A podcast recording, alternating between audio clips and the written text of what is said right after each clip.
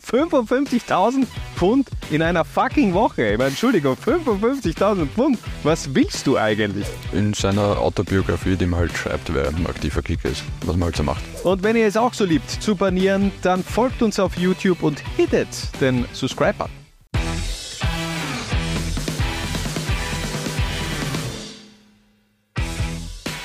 Lowlines baniert heute die besten Deadline Day Transfers aller Zeiten und die schicken wir natürlich in unserem geliebten 3-4-3-System aufs Feld und wir starten mit einer richtigen französischen Torhüterlegende. Harald.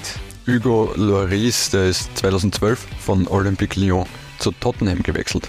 12,6 Millionen Euro hat Tottenham damals auf den Tisch gelegt. Es waren scheinbar ziemlich zähe Verhandlungen zwischen den Franzosen und den Engländern. Ja, sind ja auch äh, beide als harte Verhandler bekannt. Also Jean-Michel Aulas, der jahrelange Lyon-Präsident und äh, Daniel Levy damals äh, bei Tottenham äh, hauptverantwortlich für die Transfers. Und äh, ich glaube, letztendlich äh, ist Tottenham besser ausgestiegen.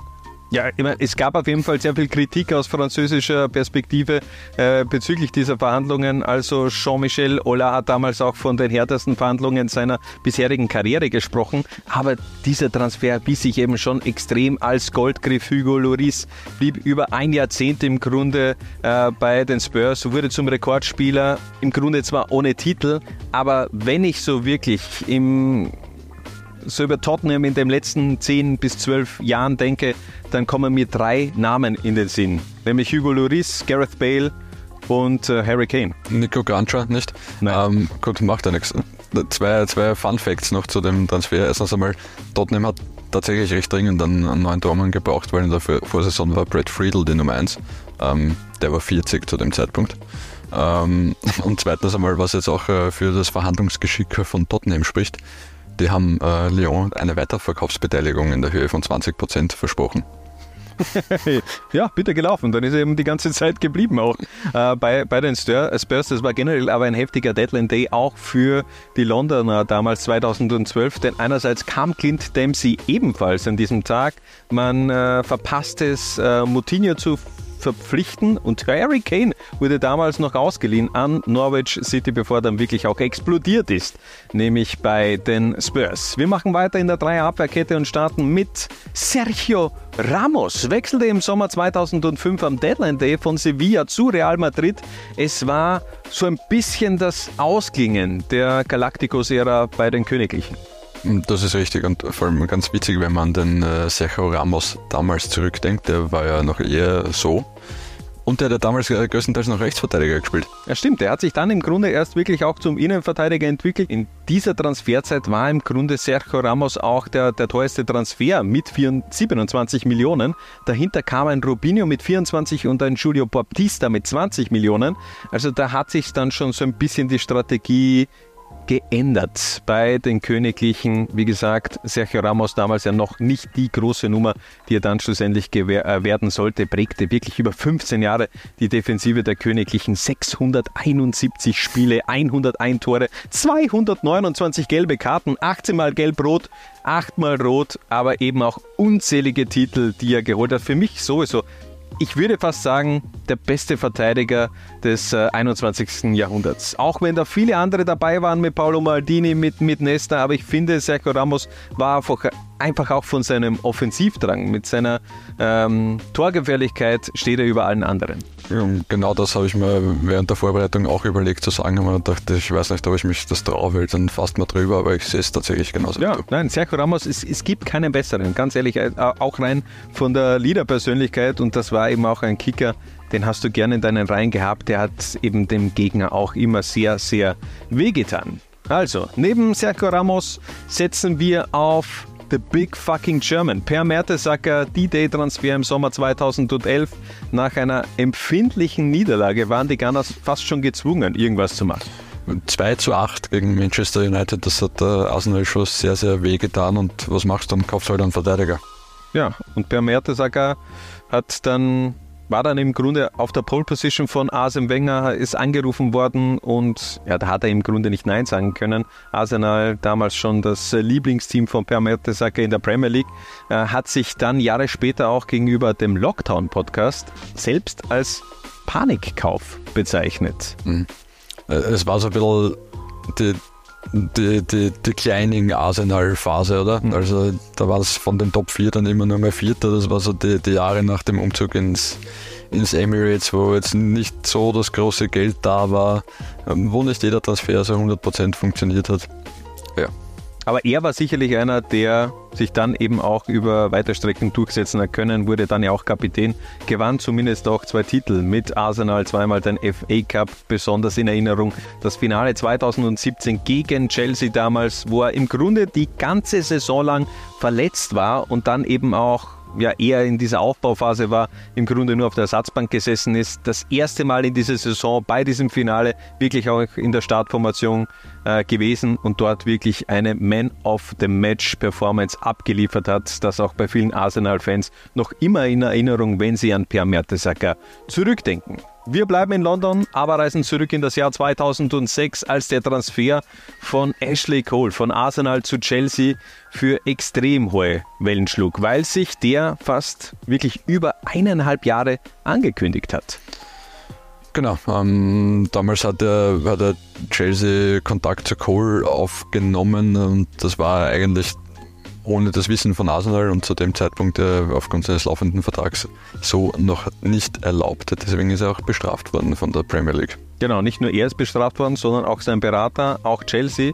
Und äh, das Seltsame, ähm, Ashley Cole verlängerte dann im Sommer 2005 sogar, also diese Gespräche gab es Anfang 2005 und im Sommer 2005 verlängerte Cole seinen Vertrag bis 2008, um ein Jahr später dann doch nochmal ähm, ja, äh, eine massive Kampagne gegen Arsenal im Grunde zu fahren.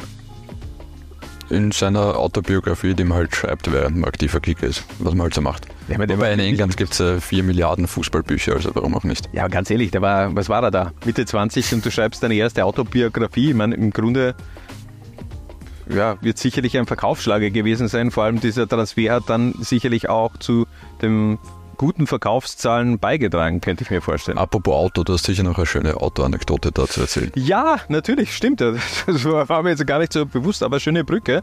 Ähm, der Abgang war ja generell so ein bisschen schmutzig, auch von Ashley Cole von Arsenal zu Chelsea. Arsenal hat damals dann auch äh, versucht, Cole an den Verein zu binden. Sie boten eine, ein Wochengehalt von 55.000 Pfund, aber das passte Ashley Cole scheinbar nicht. Sein Berater rief ihn dann auch an. Er war damals in einem Auto und hat fast einen Unfall gebaut, weil er so erschüttert war von diesem Angebot von 55.000 Pfund in einer fucking Woche. Ich meine, Entschuldigung, 55.000 Pfund.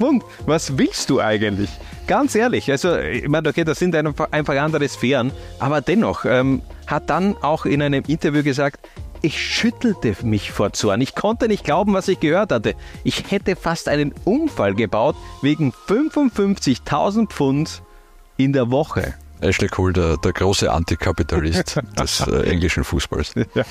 Äh, Im Grunde hat sich dann dieses ganze Transfertheater im ganzen Sommer 2006 zugespitzt und am äh, Deadline Day kam es dann eben wirklich auch zu diesem Transfer. 7,4 Millionen plus William Gallas wurde damals dann an Arsenal weitergegeben und ähm, ja, das erste Aufeinandertreffen später dann zwischen Arsenal und Chelsea, das war eher unschön für Ashley Cole. Wenig überraschend wurde mit Sprechchören Cashley empfangen und natürlich wurde auch jede Aktion von Ashley Cole mit einem Five-Konzert begleitet. Wir switchen von der Verteidigung ins Mittelfeld und dort macht Gareth Bale den Beginn. Das war einer der zwei ganz großen Blockbuster-Transfers 2013. 101 Millionen Euro überwies Real an Tottenham. Für mich nach wie vor einer der größten Realspieler im 21. Jahrhundert, auch wenn viele Realfans das, glaube ich, anders sehen weil, es, weil er sich eben dann auch verscherzt hat. Ja, ähm, man kennt ja dieses äh, Wales Golf Madrid äh, in That Order äh, Sache und äh, irgendwie hat Gareth Bale die letzten, was nicht, drei Jahre bei Real Madrid nicht den Eindruck vermittelt, äh, dort tatsächlich Fußball spielen zu wollen. Ähm, nichtsdestoweniger, wie du sagst, er, er war wirklich äh, großartiger Kicker, auch im Real-Trikot.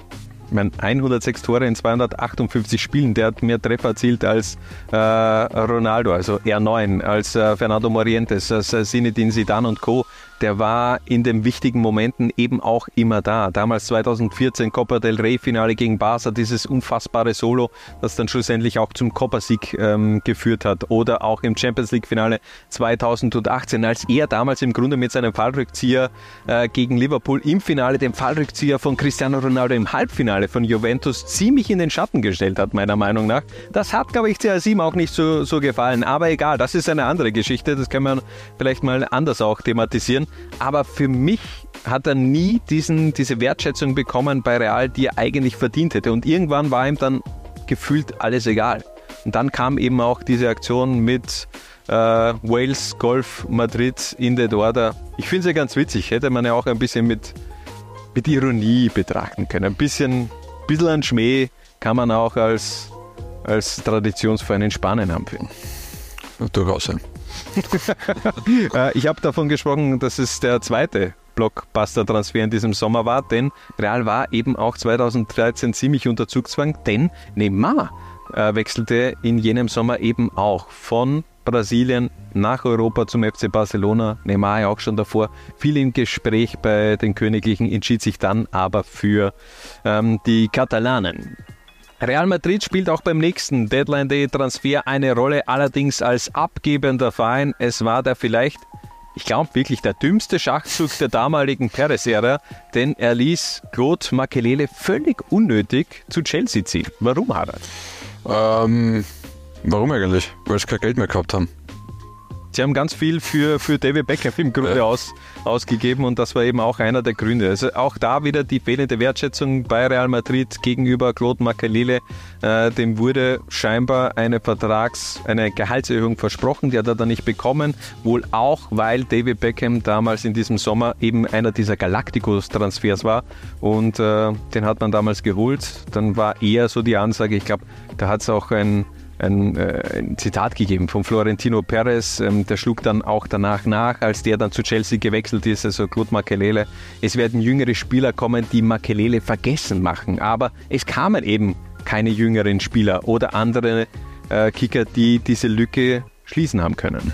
Ja, ich meine, Claude Makelele grundsätzlich war so der, der Prototyp des, des modernen Sexers. Also der hat so diese, für mich diese Ära des Sexers, der auch mitspielt, eingeleitet. Also so, äh, das Ende der, der Staubsauger und Terrier gefühlt. Ähm, und hat vor allem bei Chelsea dann nach der ersten Saison dann auch den perfekten Trainer für seinen Spielstil, Spielstil bekommen mit äh, José Mourinho. Bei Chelsea blieb er dann noch fünf Jahre, wurde zweimal Meister und ließ 2021 seine Karriere bei 2011, Entschuldigung, seine Karriere bei PSG ausklingen. Erneut haben wir bei unserem nächsten Spieler London und Madrid im Angebot. Wir sprachen schon über den Bale-Transfer zu Real 2013. Das bedeutete gleichzeitig auch das Aus von Mesut Özil im Weißen Ballett. Der ging nämlich zu Arsenal. Auch hier zu wenig Wertschätzung. Ja, äh, Carlo Angelotti, damals Realtrainer, hat nicht wirklich was mit dem anzufangen gewusst. Ähm, und äh, spannend auch, dass bei der Präsentation von Gareth Bale die Realfans skandiert haben, dass äh, Özil gehalten werden soll. Aber es kam eben anders. Knapp 50 Millionen überwiesen die Gunners Richtung Madrid und äh, fortan trug er eben das Trikot von Arsenal. Vielleicht hat er auch so ein bisschen die Weltmeisterschaft 2014 im Kopf, so ein bisschen auch die Angst, dass er vielleicht dann noch aus dem Kader fliegen könnte, wenn er bei Real eben eher die Bank bergert und weniger das Spielfeld. Er hatte dann ja auch wirklich starke Jahre bei Arsenal. Also Definitiv, ja. Also vor allem am, am Anfang war das richtig, richtig gut, was er bei Arsenal gespielt hat. Das Ende seiner Karriere dann eher negativ, muss man sagen. Also da haben sich doch viele Geschichten dann äh, gehäuft, aber das sprengt unseren heutigen Rahmen. Da könnten wir über die letzten drei, vier Jahre von, von Mesut ich glaube, da kann man eigene 20, 30-minütige Sendung füllen. Aber machen wir weiter, denn auch ein Transfer mit Österreich-Kontext haben wir in unserer Ansapanier, denn im Sommer 2014 sorgte Sadio Mané in Salzburg für Unruhe, aber auch im Grunde für klingelnde Kassen. Ja, zwangsläufig dann. Ja. Ähm, es war damals das äh, Champions League Quali Spiel gegen Malmö angesetzt und äh, Sadio Mané ist halt nicht am Flughafen aufgetaucht, weil er einen Transfer erzwingen wollte. Ähm, das ist ihm dann gelungen und da hat es äh, zu dem Zeitpunkt von Adi Hütter, der sich ähm, menschlich sehr enttäuscht gezeigt hat und äh, Ralf Rangnick, der glaube ich sogar gesagt hat, sowas hat er in 40 Jahren Fußball hat sowas noch nie gegeben. Bin nicht sicher, ob er damit recht hat. Ähm, ja, Salzburg, was willst du machen mit einem, der partout weg will? Weil das hat sich dann ja auch in den Jahren davor oder danach, also wenn du denkst an Usman Dembele, auch ein, ich glaube, was nicht, bei, bei Pierre-Emerick Aubameyang auch ähnlich, also vor allem bei, bei Dortmund gab es ein paar solche Fälle, dass eben dann Spieler dann auch einen Transfer im Grunde so ein bisschen auch mit erzwungen haben. Ähm, ja, die Art und Weise, die war sicherlich fragwürdig, aber der Transfer an sich hat dann für Sadio Mané schon Sinn gemacht. Er ist in Southampton wirklich auch explodiert unter Ronald Koeman, der damals Southampton-Trainer war, hat er schon perfekt funktioniert. Und äh, zwei Jahre später der Transfer zu Liverpool, der Rest ist Fußballgeschichte. Ich meine, der ist Champions League-Sieger geworden, ist Torschützenkönig geworden in der Premier League. Ja. ja, vor allem, ich meine, letztendlich für Salzburg erstens einmal war es ein Riesengeschäft, weil ich meine, die haben ihn zwei Jahre vorher für rund 4 Millionen aus der zweiten französischen Liga geholt und dann für 23 Millionen Euro weiterverkauft und äh, der war natürlich auch ein perfektes Beispiel, wenn man dann junge Talente holt, äh, um ihnen zu zeigen, welchen Weg man über Salzburg nehmen kann. Ich meine, inzwischen gibt es da nicht nur Salim Mané als Beispiel, sondern drei Handvoll. Ja. Ich meine, ich glaube, er ist damals um die knapp 15 Millionen gewechselt, oder? Und diese, diese 8 Millionen das sind dann, dann über Bonis dann ja, genau, dazugekommen. Ja. Mhm. Aber das sprengte damals schon auch diesen Bundesliga-Rekordtransfer von Marc Janko. Also der damals davor mit 6,5 Millionen von Salzburg zu Twente der äh, teuerste Abgang der Bundesliga-Geschichte. Und dann kam Sadio Mané und das war dann nochmal der Next Step, also 10 Millionen obendrauf und ja, die Jahre danach da sind dann andere Summen auch geflossen in der Mozartstadt. Defensive und Mittelfeld stehen. Weiter geht's mit der Offensive und das leitet Wayne Rooney ein. Wir schreiben das Jahr 2004, der Euro-Hype um Rooney halt noch nach. Der Dude ist 18 Jahre jung und hat scheinbar keinen Bock mehr auf Everton. Und das hat den Leuten bei Everton äh, in Liverpool ja tatsächlich richtig wehgetan, weil ich meine, der war in der war einer von ihnen. Genau, der ja. war eine Ikone, der hat mit, mit 16 Jahren sein Premier League Debüt gefeiert, hat glaube ich zwei Monate später auch mit 16 Jahren sein erstes Tor in der Premier League erzielt. Ähm, eben, wie du sagst, war einer von ihnen, war eine klassische Merseyside-Familie. Ähm, wie weit sie dann in weiterer Folge am Boden geblieben ist, äh, mag ich jetzt äh, nicht zu beurteilen. Ähm, ja, und dann, dann geht der.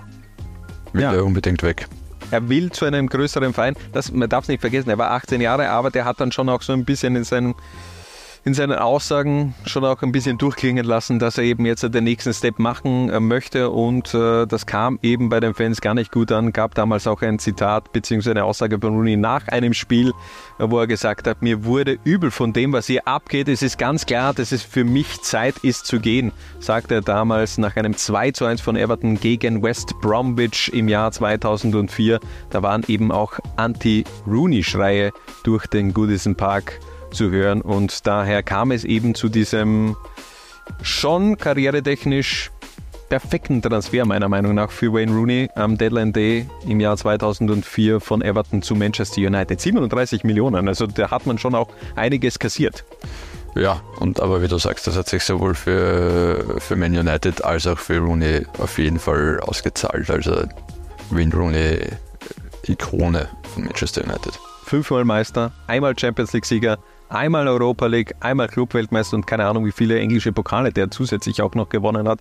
Also Wayne Rooney und Manchester United, das war im Grunde ein Perfect Match. Neben Rooney der echte Ronaldo, R9, wechselte im Sommer 2002 von Inter zu Real und wurde dort zu R11, weil Morientes die 9 trug, aber die Nummer hielt ihn nicht vom Tore-Schießen ab.